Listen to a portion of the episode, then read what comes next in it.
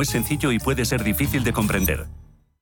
Hoy en día, encontrar la herramienta que pueda resistir el paso del tiempo es fundamental en la renta fija. Es por eso que MFS Investment Management adopta un enfoque Active 360. Visite mfs.com barra Active 360. Sin cada una de las pequeñas empresas que han estado a su lado, Ferran Adrià sería Ferran Adrià. No, no sería yo. El éxito de Ferran Adrià y el de todo un país está hecho de pymes y autónomos. Por eso en Telefónica Empresas te ayudamos a solicitar el kit digital de los fondos europeos, acompañándote en la digitalización de tu negocio. Infórmate en fondoseuropeos.telefónica.es o en el 900 500 350. ¿Es usted un perjudicado por la debacle del Banco Popular? Sepa que la vía civil está bloqueada tras la sentencia del Tribunal de Justicia Europeo. En Durán y Durán Abogados tenemos una alternativa a través de la vía penal. Si es usted un afectado y desea seguir luchando por la recuperación de su inversión, llámenos al 983 30 20 o entre en duranyduránabogados.com. Le ayudaremos. En Radio Intereconomía nos adelantamos al futuro con MyEconomy. MyEconomy, una iniciativa que da voz a los nuevos mercados descentralizados. Bitcoin, criptoactivos, metaverso, NFTs. MyEconomy, de lunes a viernes de 3 a 4 de la tarde. MyEconomy, el espacio cripto de Radio Intereconomía.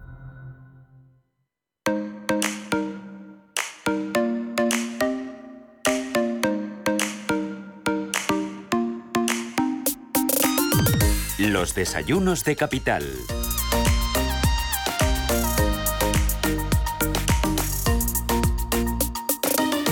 Fundación La Caixa patrocina este espacio.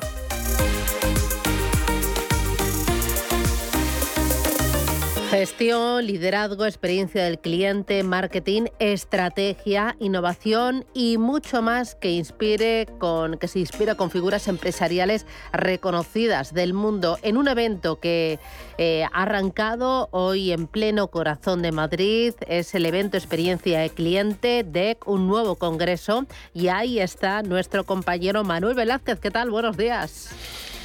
Muy buenos días, Susana. Pues en efecto, estamos en el centro financiero de la capital de España con este Congreso DEC 2022 en el que estamos eh, bueno, con mucha expectación, completo lleno, eh, para analizar esa relación entre el metaverso, la experiencia al cliente, la experiencia al usuario. Y está hoy con nosotros eh, Mario Taguas, el presidente de la asociación DEC, la Asociación Desarrolladora de Experiencia de Cliente. Muy buenas, Mario, buenos días. ¿Qué tal? Buenos días. Y con Miguel Serrano Palacio, que es Country Manager Iberia en Qualtrics. ¿Qué tal? Hola, buenos días. Bueno, Mario, ¿cómo está transcurriendo este congreso? Hablábamos antes a micrófono cerrado que, la experiencia cliente es mucho más que el metaverso, ¿no? Que es un poco este lema que hemos, eh, con el que hemos arrancado en 2022. Pues el, Congreso está transcurriendo con mucha emoción. La verdad es que el Congreso es el evento más importante de la asociación y siempre es una eh, herramienta para divulgar nuevas tendencias en la experiencia de cliente y en la experiencia de empleado. En este caso el metaverso que nos presenta una realidad paralela virtual, pues abre un mundo inimaginable de posibilidades para sorprender y vincular a los clientes. Yo además lo estoy viviendo con mucha emoción porque se, está celebrando en mi casa, en Muto Madeleña, en el auditorio y yo creo que estamos teniendo una cifra récord de audiencia. El más futurista al menos, ¿no? Más futurista no sé si te diría, porque siempre en nuestros congresos intentamos que haya nuevas tendencias, nuevas maneras de relacionarse con los clientes y sean innovadoras, pero sí que te puedo decir que la más tecnológica, sin duda. O sea, es el, congreso más tecnológico. Se abre, eh, como te diría, como te decía antes, se abre un mundo eh, de posibilidades con esa realidad virtual paralela donde además no se tienen por qué cumplir las leyes físicas de la realidad que conocemos y por tanto podemos sorprender y buscar nuevas maneras de relacionarnos con nuestros clientes. ¿Y eso es una ventaja o un inconveniente? Eso de que no tengamos otras reglas o que no las reglas físicas en el metaverso. Ah, yo creo que es una ventaja claramente. La imaginación es el único límite que tienen las compañías. Y, si, nos focalizamos, por ejemplo, en la experiencia de, empleado, para mí yo creo que una de las limitaciones que podría tener el teletrabajo, y lo he comentado en otras ocasiones, es esa parte social que se está perdiendo y que el metaverso permite recuperar, o sea, permite eh, buscar puntos de encuentro entre todos los eh, empleados, aunque no tengan la misma ubicación física. Claro, y en una de estas eh, situaciones, pues hombre, Qualtrics, ¿a qué se dedica Qualtrics? bueno, sabemos que es un patrocinador platino. Enseguida hablaremos de qué es eso de patrocinador platino de este, de este Congreso DEC, pero bueno, Miguel, eh, cuéntanos, eh, ¿a qué se dedica Qualtrics? Porque esto de la experiencia cliente es muy amplia. ¿Qué hacéis? Bueno, en primer lugar, muchas gracias por, por, por invitarnos.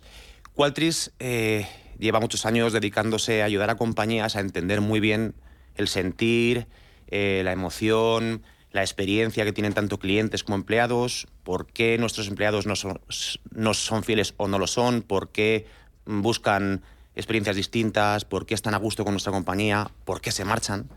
Em, lo mismo con los clientes, qué les hace ser fieles a nuestra marca, cómo conseguimos entender bien sus, necesidades, cómo nos aproximamos a ellos con algo que realmente valoren. Entonces, Qualtrics lo que hace es recoger esa información de, diversas formas. El metaverso en el futuro será una forma nueva y compartir esta información, analizarla y darle a las compañías justamente esa visión que necesitan bueno, pues para cuidar más de su, de su masa laboral, que al final es el activo más importante que tienen las compañías, eh, y cuidar más a sus clientes porque entienden mucho mejor qué les pasa, qué les preocupa, qué les gusta, qué les motiva. Por ejemplo, la diferencia que podría ser entre pues, un cliente que entra a cualquier comercio y se compra unos zapatos y que se compra unos zapatos y se compre una camisa y acabe comprándose también eh, más complementos, ¿no? Ese tipo de diferencias son para las que vosotros tenéis respuestas. Exactamente, al final hay, usuarios que se comportan con determinadas eh, marcas, pues como las usan como una commodity, compran cuando se necesita y hay, sin embargo, hay otras personas o, las mismas que con otras marcas son más fieles, son más defensoras, son más mm, apóstoles incluso de la marca.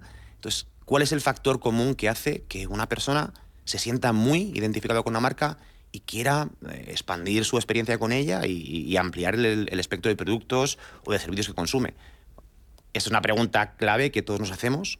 Bueno, pues Qualtrics ayuda a entender la respuesta a esa pregunta, incluso a poner y automatizar mecanismos que permitan que esas buenas prácticas para, para entender mejor a los clientes y, que perciban ese, ese, cariño y esa atención, bueno, pues sea algo que se pueda automatizar y que se pueda hacer de forma inmediata.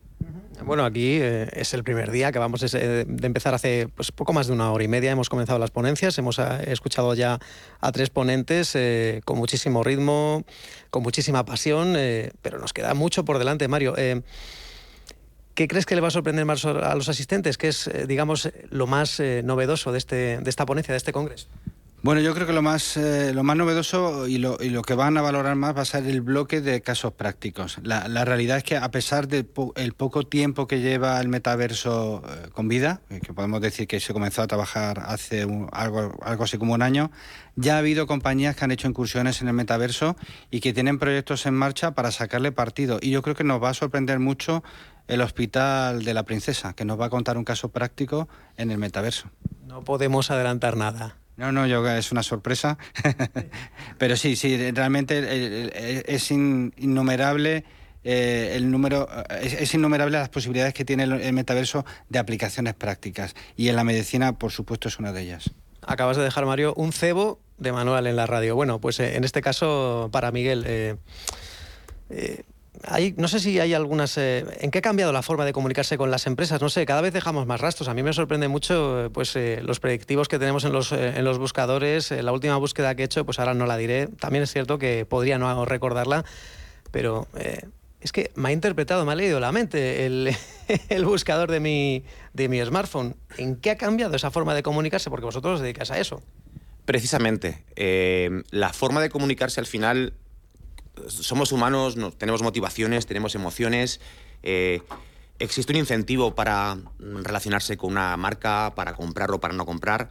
Qualtrics busca todas las formas posibles de entender esa comunicación. Puede ser desde preguntar, sugerir, escuchar, em, poner cebos, como tú decías. Al final ofrecemos metodologías de trabajo, em, una plataforma tecnológica que permite capturar toda esa información eh, que los clientes muestran en muchas ocasiones de forma voluntaria. Eh, por tanto, para nosotros el, metaverso es, es un, terreno donde podemos ampliar el espectro de, intervención, eh, porque de nuevo, en el metaverso, tanto los empleados en su relación con la compañía, como los usuarios y los clientes en su relación con, con, las marcas que compran, con los productos que compran, pues tendrán una, una interacción diferente, enriquecida en unos aspectos, por tanto, se captura adicionalmente y se vuelve a, trabajar en dotar a todo ello de sentido y, bueno, y, ofrecer esa, esa, visión holística a las compañías. Es que, fíjate, mm, Mario, algo tan absolutamente rebuscado, porque lo acabo de recordar, era la cotización del litio. Una cosa tan rebuscada, estaba, bueno, pues navegando con las materias primas y de repente, pues, eh, pues mi buscador ha interpretado el litio. Esto, hay alguien que se dedica a estas cosas, que se dedica a leernos la mente, a, interpretar, a mejorar esa experiencia de clientes. Es que cada vez dejamos más, eh, más rastro, pero la cuestión es, Oye, 2022, esto gira sobre, sobre el metaverso.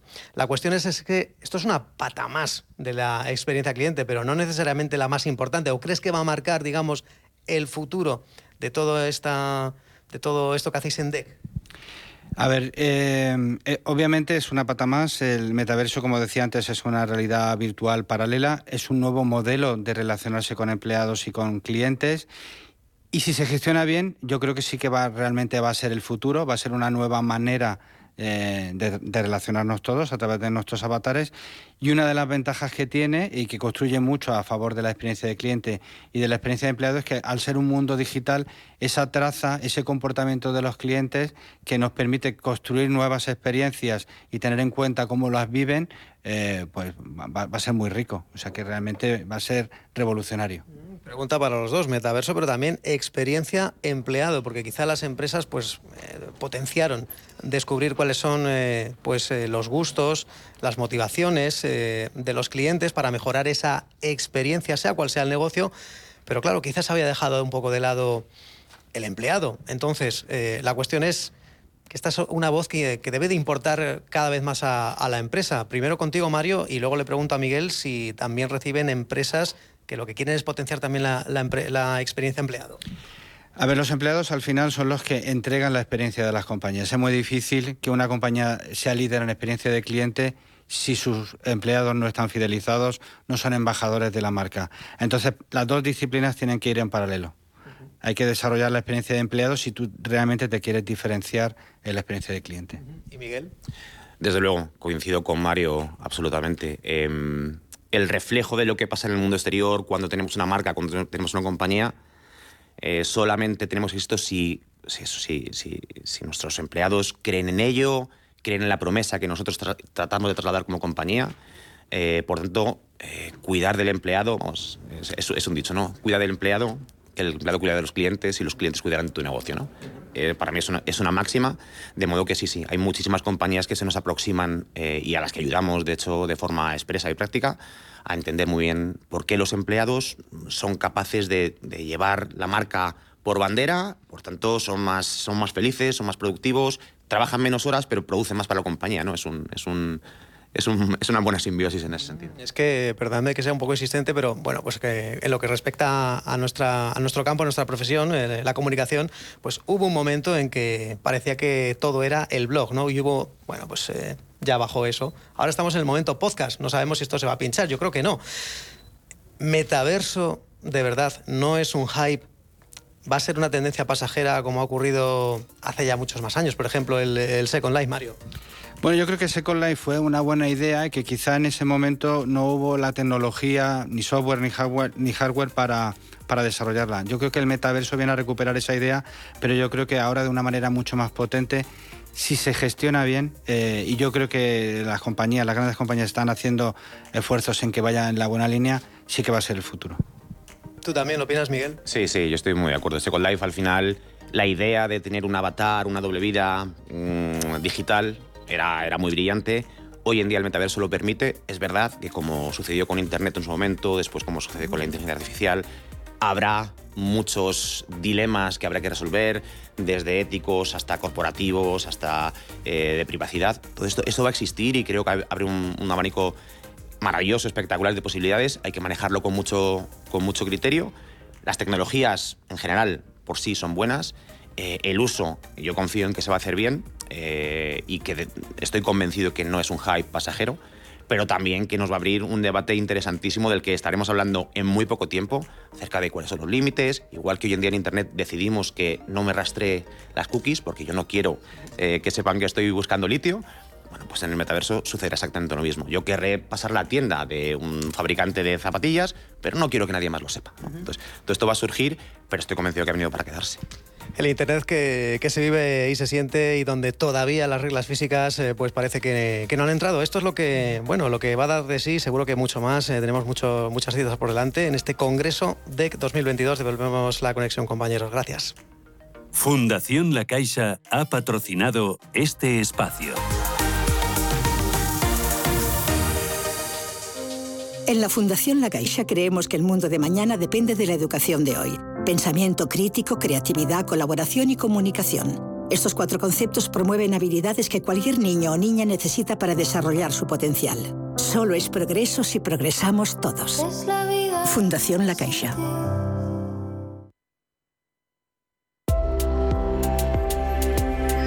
Tal día como hoy, 4 de octubre,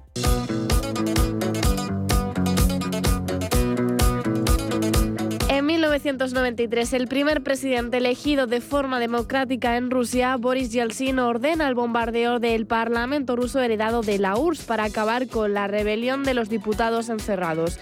En el hecho murieron oficialmente 150 personas y unas 1.500 personas según otras fuentes. En diciembre de ese año, la nueva constitución rusa se aprobó en referéndum ampliando los poderes del presidente.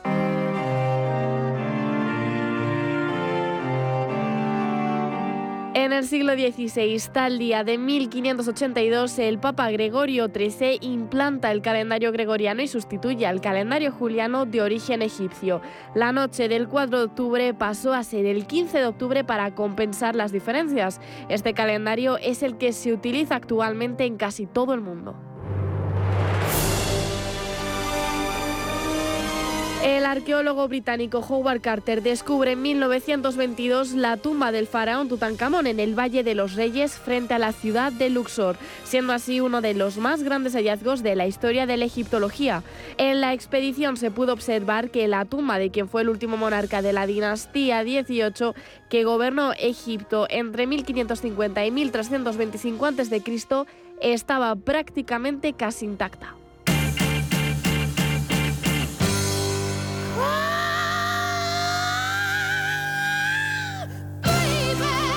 Y en 1970 muere Janis Joplin por una sobredosis accidental de heroína en Los Ángeles. Su muerte generó muchas especulaciones, ya que en el lugar de los hechos no se encontraron apenas evidencias de una muerte accidental y se pensó que una persona estaría involucrada. No obstante, al final se esclareció que fueron los medios de comunicación los culpables de dar un tono misterioso a la noticia. Vamos ahora con el endeudamiento, que es una estrategia importante para las familias porque les permite adelantar gastos. Es una maniobra que estimula el consumo, que fomenta la contratación y que impulsa la economía en su conjunto. Pero ojo, uno debe endeudarse en su medida, en su justa medida. Debe planificar los gastos y debe acudir siempre a entidades supervisadas bajo el Banco de España. Nos lo cuenta Pablo de Cea.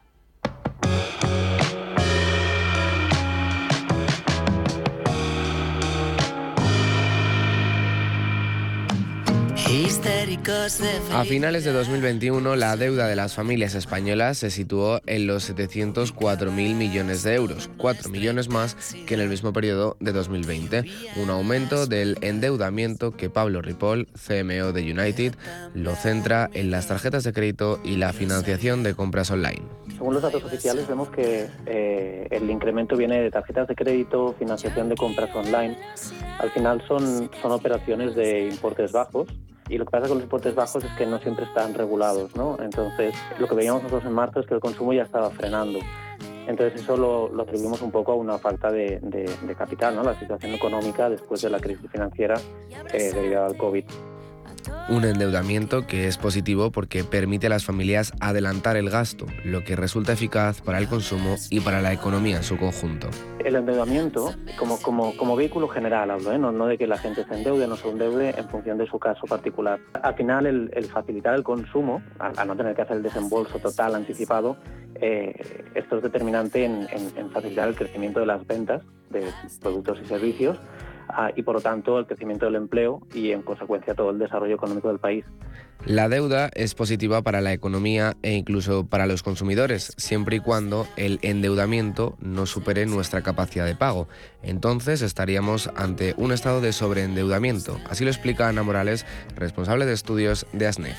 El, problema existe cuando ese, ese endeudamiento, ese endeudamiento hace que, los, gastos que asumen los, consumidores o las familias superan eh, a nuestros gastos tras haber hecho la cobertura de nuestras necesidades diarias, ¿no? la renta que queda disponible.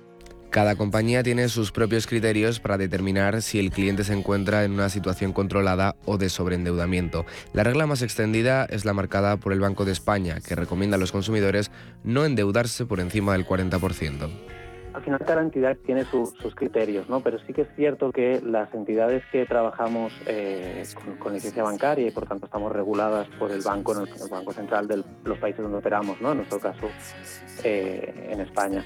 Aquí las entidades regulares, reguladas eh, lo, que, lo que intentamos hacer es seguir un poco la recomendación del Banco de España, ¿no? o al menos es lo que tendría que seguir el consumidor también. El Banco de España recomienda no, no endeudarse por encima del 40%. Que se és culpar-se milionària. Com si ploguessin sant els bitllets pels aires. Si usted decide endeudarse, debe acudir a una entidad regulada por el Banco de España, una estrategia que permitirá a los clientes tener seguridad jurídica y, por tanto, estar protegidos. La recomendación de, no de comprometer más de un 30, 35, 40% de nuestros ingresos mensuales para pagar esas deudas, pero para nosotros como, como asociación, como ASNEF, súper importante que el cliente acuda a una entidad que está regulada y supervisada por el Banco de España, lo hemos hablado en alguna ocasión, y que, garantice que tenga una, una protección al cliente, haya una seguridad jurídica. En España el nivel de morosidad se encuentra en el 4,6%, un dato que tiene previsión de reducirse el año que viene una décima, una cifra inferior al 3,7% de la deuda europea.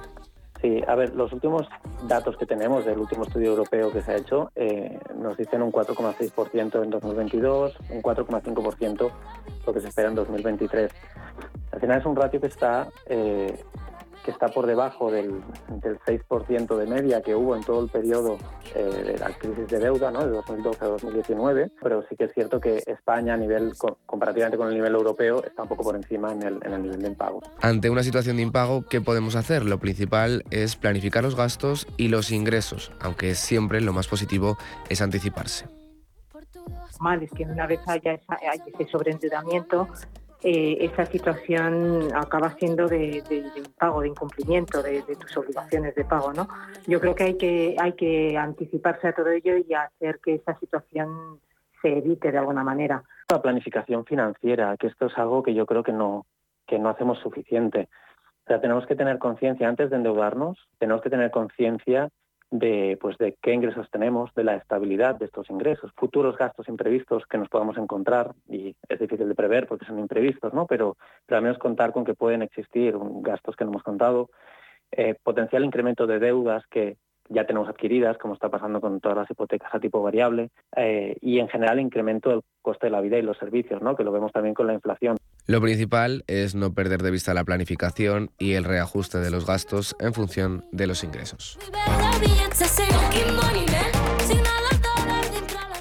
Todos contratamos un seguro para estar cubiertos ante posibles siniestros, pero los seguros de Santa Lucía incluyen gran variedad de servicios y soluciones muy útiles para el día a día. Con el seguro de hogar, por ejemplo, recurren tus multas de tráfico. Consúltalas todas en la web y sácales partido. Santa Lucía, seguros de vivir. Si te da por montar por fin tu propia empresa, Santander. Y si te da por hacerla más digital, más sostenible o llevarla al extranjero, Santander. Sea cual sea tu proyecto, Santander te ayuda.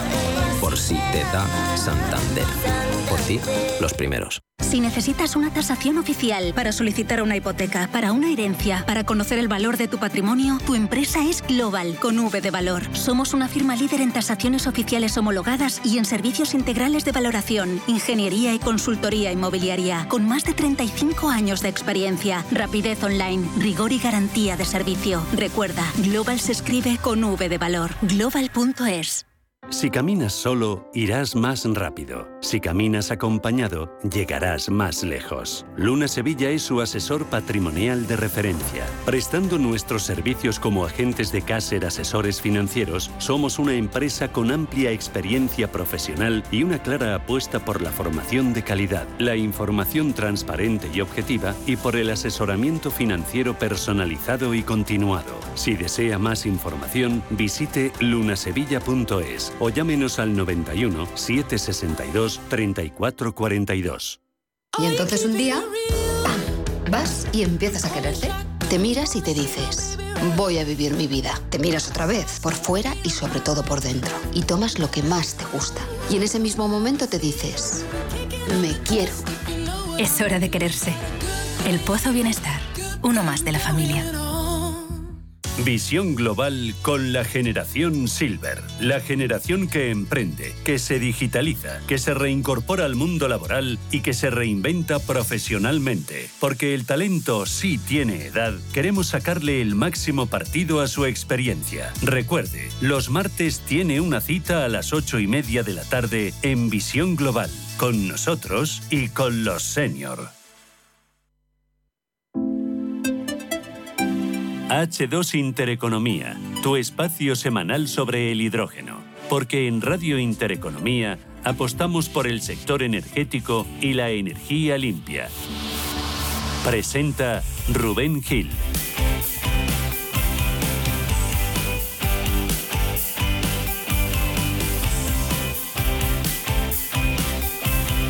Sean bienvenidos una semana más a H2 Intereconomía. Es el cuadragésimo séptimo programa de esta aventura que nos va a llevar hoy nada más y nada menos que hasta Colombia. En concreto nos vamos a ir hasta Cartagena, donde tiene lugar estos días el Congreso de Hidrógeno para América Latina y el Caribe. H2LAC, que es el mayor encuentro de la industria emergente del hidrógeno en aquella parte del mundo. Allí los países de Latinoamérica y del Caribe se reúnen para hablar del presente y también del futuro del hidrógeno verde, un congreso que ha identificado más de 80 proyectos en aquella zona, la mayoría de ellos se encuentran en distintas etapas de desarrollo y es Chile el que lidera tanto en cantidad de emprendimientos como en el desarrollo del mercado. Nos vamos a ir, como digo, enseguida hasta Cartagena hasta Colombia, donde está África Castro de H2B2, que ha podido hablar en las últimas horas con algunos de los protagonistas de este congreso y que va a compartir con nosotros sus impresiones. Vamos a escuchar también eh, en este programa a Francisca Salas, que es la organizadora de H2LAC, y al viceministro de Energía de Uruguay. Además, Antonio Díaz Morales, que pasó durante muchos años en Colombia como miembro de la directiva de la Cámara de Comercio de España de aquel país, nos va a contar esta mañana la posición de Colombia en su apuesta por el hidrógeno y el apoyo que están dando en esta carrera las autoridades encabezadas por el nuevo gobierno de Gustavo Petro. Y abordaremos también otros asuntos con Delia Muñoz, como la certificación internacional para el hidrógeno verde que está buscando Brasil. Y vamos a hablar de un proyecto, el mayor proyecto eólico flotante del mundo que está previsto para el Mediterráneo. Arrancamos.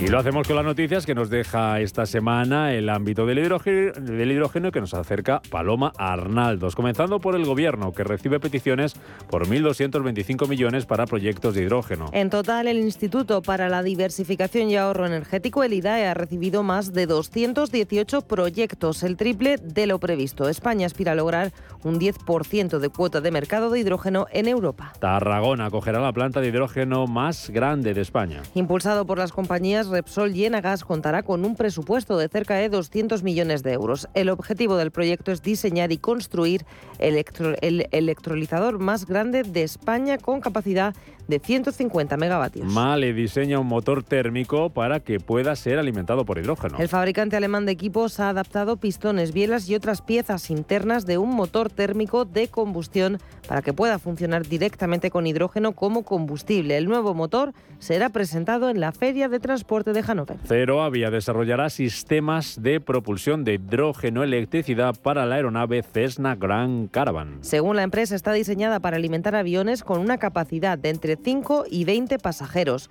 Funciona con gas hidrógeno almacenado que alimenta las pilas de combustible. Estas, a su vez, se convierten el hidrógeno en electricidad generando energía. Carrier Transit Cold presenta el modelo Vector que funciona con hidrógeno. El sistema de celda de combustible fue desarrollado específicamente para integrarse dentro del chasis de la unidad de refrigeración de transporte Vector. El sistema ofrece cero emisiones directas sin una reducción en el rendimiento o la capacidad de refrigeración. Y Japón ofrece becas en programas sobre políticas de hidrógeno. Orientado a funcionarios y funcionarias públicos de todo el país que cuenten al menos con dos años de experiencia en la formulación de políticas sobre limpias. Se realizará presencialmente entre el 1 de febrero y el 3 de marzo de 2023 en Japón.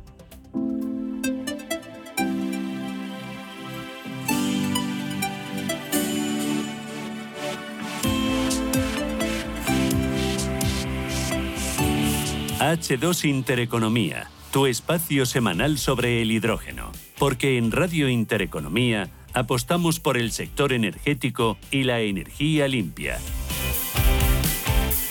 Cartagena, en Colombia, como les decimos, es el punto de encuentro y el escaparate para todo el ecosistema y la industria del hidrógeno. Allí se celebra hoy el Congreso de Hidrógeno para América Latina y el Caribe. Y allí está este programa, allí está África Castro, que ha podido hablar con Francisca Salas, que es la organizadora de H2LAC. Adelante, África. Hola Francisca, ¿qué tal? Hola África, muy bien, gracias. ¿Tú cómo estás? Muy bien, muchas gracias por el recibimiento aquí en Colombia, en Cartagena. Francisca, que eres la organizadora, responsable, de hecho me comentabas del canal del hidrógeno dentro de tu empresa New Energy Events. ¿Cómo os animáis a organizar esto? Este es el segundo evento, ¿no? Sí, este es el segundo evento. Comenzamos el año pasado, donde hicimos un primer evento de manera virtual y podemos hacerlo porque tenemos el apoyo del Banco Interamericano de Desarrollo, el BID, y además eh, hacemos partnership con Inicio para todo lo que es como conocimiento. Así que con ellos nos lanzamos el año pasado, hicimos este evento virtual donde tuvimos una gran convocatoria de ministros eh, y directores de la región y además con muchos representantes de las empresas privadas.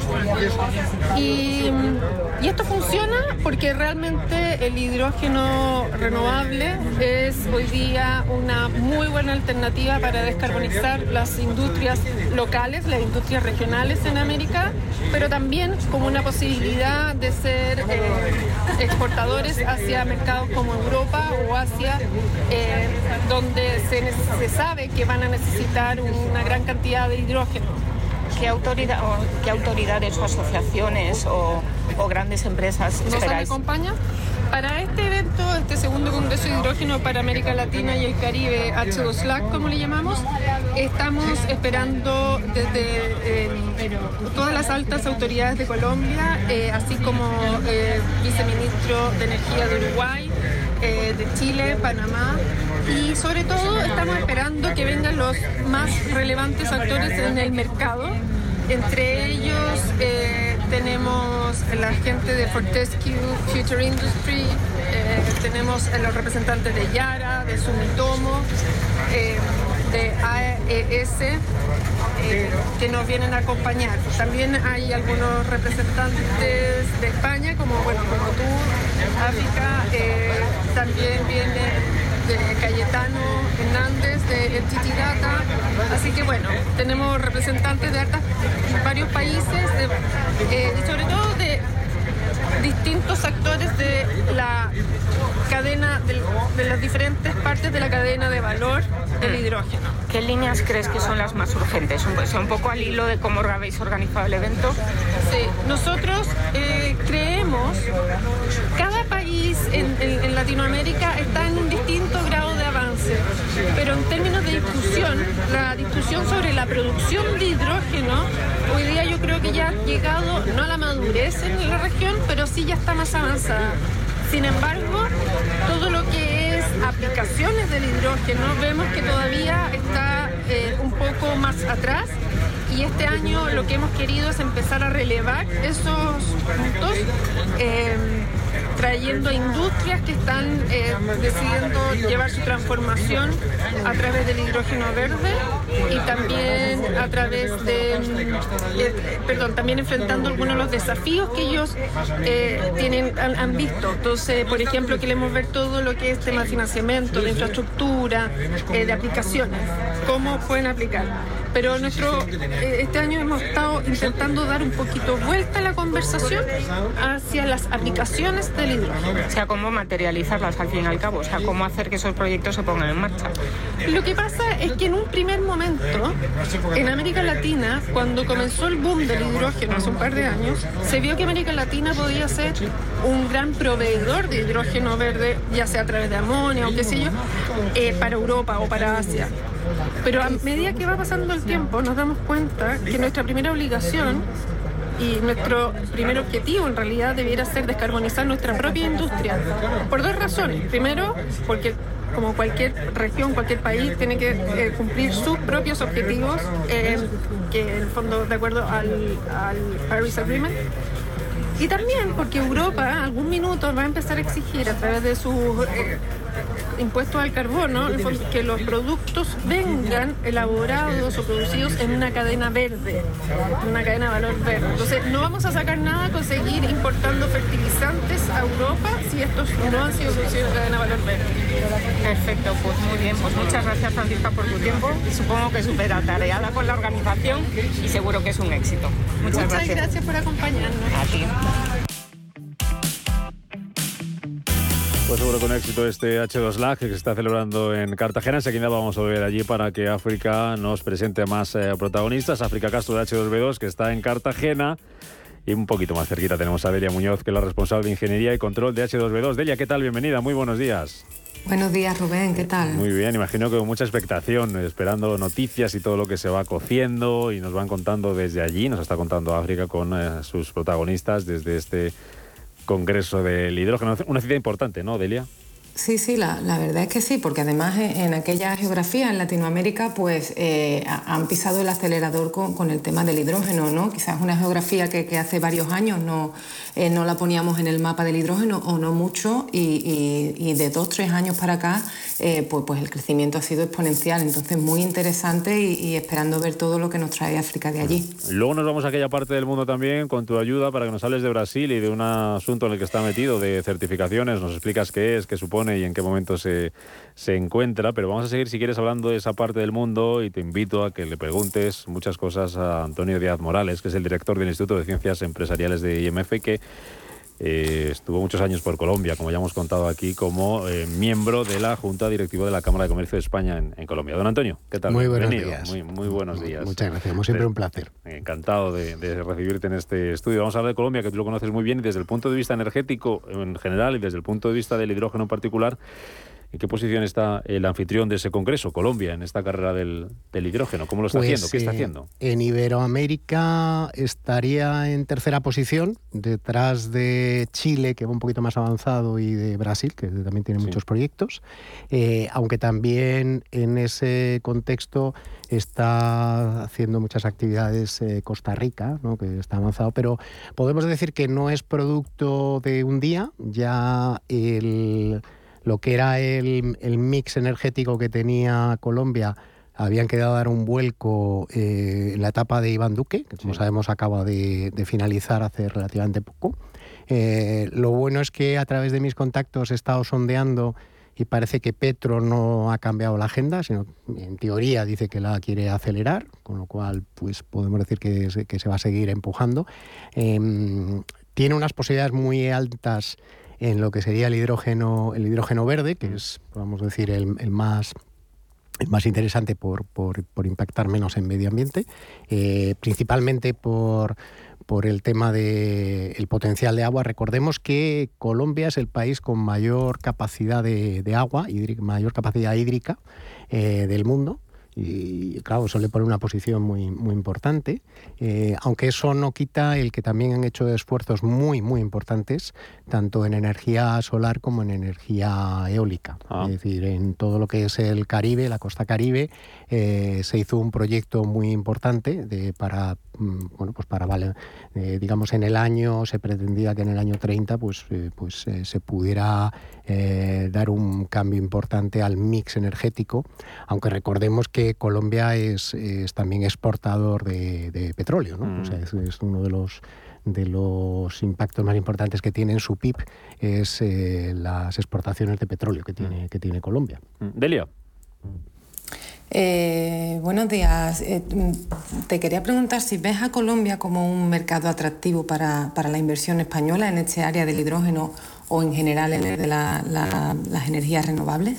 Eh, sin duda, justamente, mira, la semana pasada estuve hablando con algunos empresarios que me pidieron que les pusiera en contacto con miembros de la Cámara de Comercio Española, como decía Rubén, pues estuve en la Junta Directiva hasta finales del año pasado, que, regresé a España, y, bueno, se ve que hay interés.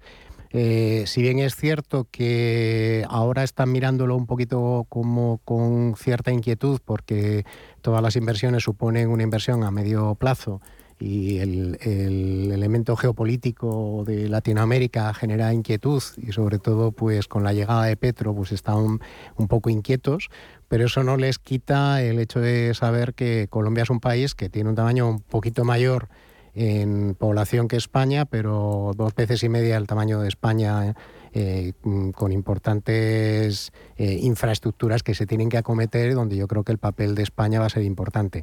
Eh, y no nos podemos quedar atrás precisamente porque hay un impacto muy fuerte de inversiones que vienen de Francia. Francia está queriendo hacer muchas cosas allá y de Alemania. Entonces, pues no conviene desaprovechar el beneficio que nos da el idioma, porque a veces pensamos que eso nos quita a cualquier competidor y no es cierto, porque Francia y Alemania hacen bastantes, bastantes eh, acciones en Latinoamérica eh, por ser más proactivos. Entonces yo creo que sin lugar a dudas la respuesta es sí, mm. Colombia merece la pena y yo creo que están en un contexto en el que no podemos olvidar que siempre han sido país, un país que ha estado creciendo en su PIB eh, y que salieron razonablemente bien de la situación del coronavirus. Y el apoyo institucional que nos contabas antes en lo que se refiere a esa carrera por el hidrógeno, eh, a pesar del cambio de gobierno que fue hace muy poquitos meses, ¿no? Eh, está garantizado, ¿no? Eso va a seguir esa hoja de ruta. Lo que he estado hablando con políticos, justo la semana pasada estaba en un desayuno con una persona cercana a, lo que es el contexto político y me decía que sí, que, que por parte del gobierno eh, netamente se quiere apostar por las renovables y eso yo creo que es, es un digamos, es un elemento que le quita miedo al hecho de invertir en ese sector. A nivel legislativo también está avanzado todo el asunto de inversiones eh, relacionadas con energía, con... Hay dos, dos, hidrógeno. dos, o sea, dos eh, decretos leyes que se hicieron eh, en el año este mismo, en el 22. la primera norma que se lanza se lanza en el 14, luego hay otra en el 18 o sea que han estado muy activos en todo lo que sería el, eh, preparar un, contexto legal que permitiera la llegada a estas inversiones. Eh, me consta que hay grandes inversiones españolas ya en, energía solar y en eólica y a mí me, o sea, me han comentado que la apuesta es seria y muy, muy firme en el hidrógeno, sobre todo el hidrógeno verde en Colombia. Nos dejamos algo, Delia, que quieras preguntarle a Antonio Díaz. Delia. Ah, que no tenemos conexión, que recuperamos conexión con, con Delia. Fíjate, nos va a peor la conexión con, más cerquita que con, que con Colombia, que nos estaba funcionando eh, muy bien. Pues Antonio Díaz Morales, un placer haberte tenido por aquí, como siempre.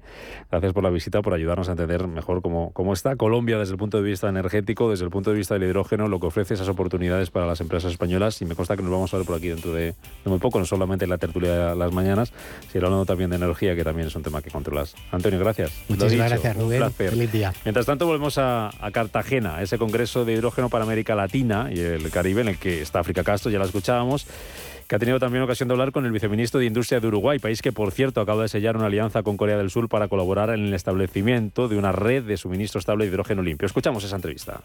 Viceministro, muchas gracias por, por, por contar con, con, nosotros, Walter Berry. Un poco lo que le quería preguntar es el hidrógeno en Uruguay, ¿cómo lo ven o, o qué futuro le ven? Bueno, gracias a ti por, por esta entrevista.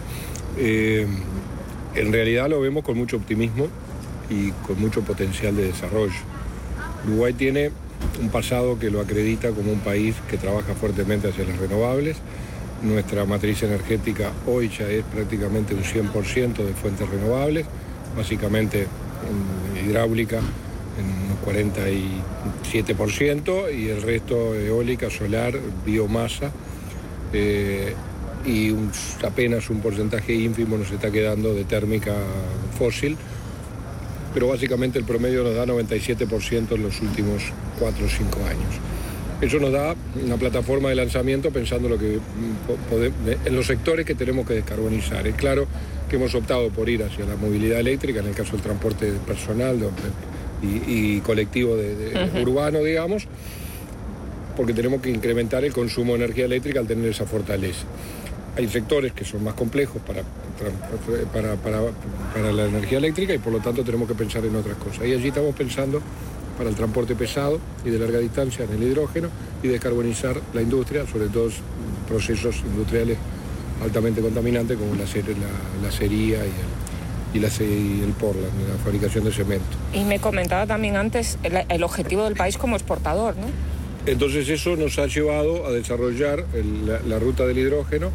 Eh, hemos terminado hace poco una ruta de hidrógeno, lo que le llamamos la hoja de ruta del hidrógeno, que de alguna manera nos, pauta un desarrollo, un horizonte hacia el 2040 y ese, estudio nos da de que Uruguay se posiciona entre los primeros tres o cuatro países eh, potencialmente exportadores de hidrógeno a precios altamente competitivos. En la región jugamos fuertemente con Chile, la, posición, Chile ostenta la primera posición, nosotros estamos en la segunda, la tercera, Argentina y Brasil también, que estamos en la misma región, digamos, también son potenciales exportadores.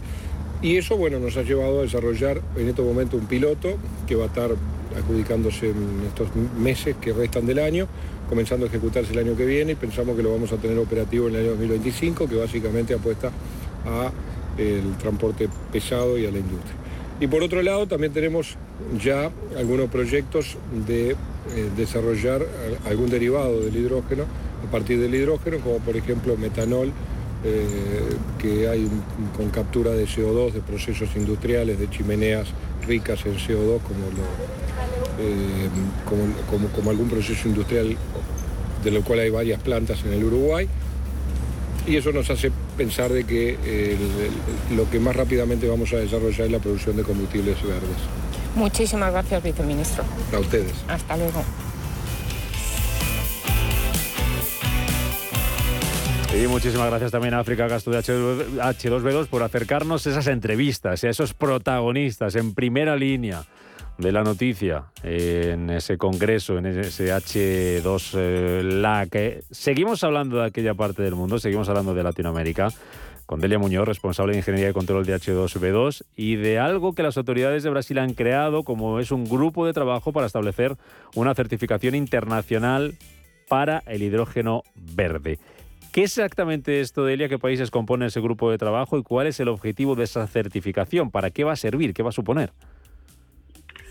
Pues, a ver, Rubén, este grupo de trabajo lo que pretende es elaborar un, informe técnico con recomendaciones globales eh, con unos criterios para la producción, el almacenamiento, el transporte del hidrógeno. ¿no?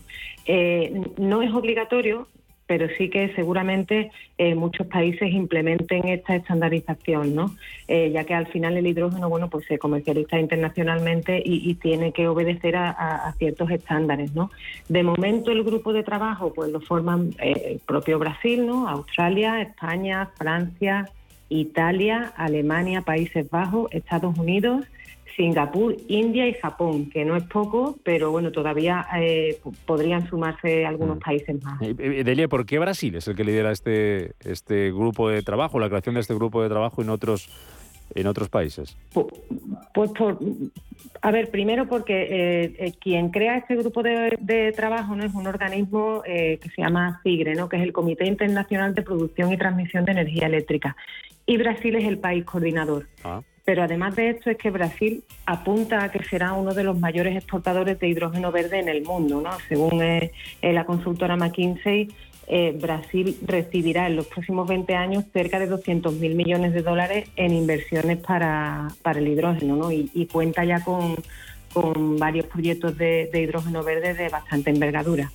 Bueno, para terminar, vamos un poquito más cerca de aquí. Vamos a hablar del Mediterráneo y de un proyecto de Aquaterra Energy y Seawind Ocean. Van a desarrollar Delia conjuntamente lo que, según dice, va a ser el mayor proyecto de energía flotante en alta mar y de producción de hidrógeno verde del mundo. Corrígeme si me equivoco, esto va a estar en el Mediterráneo. ¿En qué va a consistir?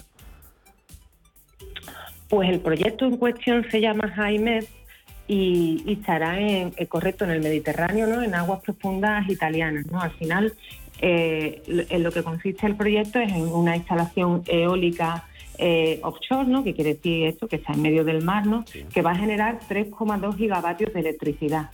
Eh, de estos 3,2 gigavatios, un gigavatio eh, será, estará destinado para producir hidrógeno verde que se produce en la misma plataforma eólica en, en mitad del mar. ¿no?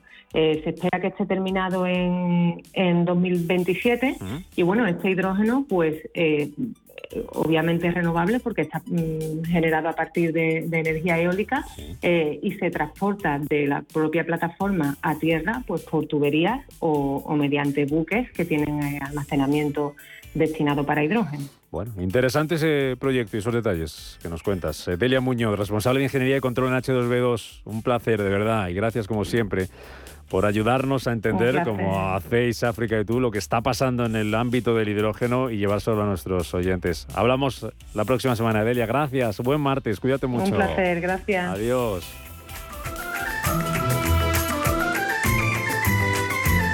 Nos vamos, que quedan cuatro minutos para llegar a las 12 del mediodía. Hoy rindiendo homenaje a Jesús eh, Quintero. Nos amanecemos esta mañana con el fallecimiento del eh, periodista onubense que nos ha dejado a los 82 años. Lo recordamos con música, Ratones Colorados, la canción que le dedicó Sabina en su disco Diario de un Peatón. Con él nos vamos a las 12 noticias y después Rafa Jiménez con la media sesión. Los de Capital mañana a las 7. Sean felices. Adiós.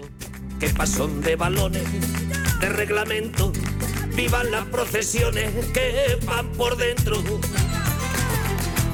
Asignatura pendiente del corazón de la gente, del diente de mi cuñado.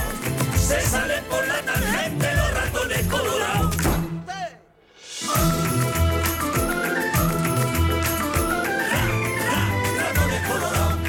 Epicuro de Esparta, luna de día. Luna de día, Epicuro de Esparta. Radio Intereconomía es la mejor plataforma para dar a conocer, relanzar y poner voz a su empresa. Nuestro equipo comercial le asesora para conseguir sus objetivos. Contacte con nosotros. Teléfono 91 999 2121 y en el mail comercial arroba intereconomía.com. Radio Intereconomía, la radio de las empresas.